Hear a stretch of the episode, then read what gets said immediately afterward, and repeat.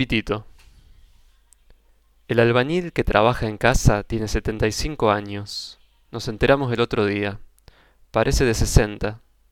Solo en la vista, deteriorada, se le notan los años.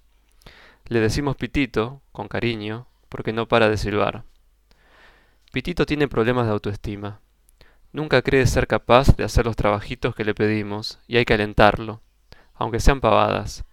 Decirle que no se preocupe, que quede como quede, que con que tape el agujero es suficiente, que no hace falta que esté tan prolijo, que se tome su tiempo. Cada vez el mismo ritual, hasta que acepta. Pareciera una formalidad retórica, algo ceremonial, como el regateo en algunos países, pero no, la inseguridad es real. La última vez quiso renunciar porque la pintura no le tomaba lo suficiente.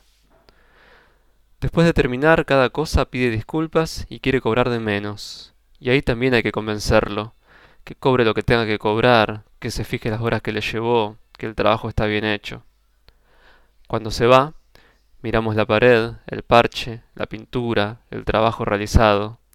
Nos fijamos cómo dejó ordenadas sus cosas, tomamos nota mental y nos ponemos a trabajar. Lijamos lo que se olvidó, ponemos enduido en los agujeros que se le pasaron, pintamos donde no vio que faltaba pintar. Después volvemos a dejar todo en su lugar, como si no hubiéramos tocado nada.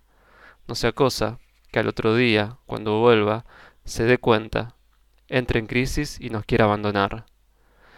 Debe haber albañiles mejores, pero ¿quién elige a sus albañiles?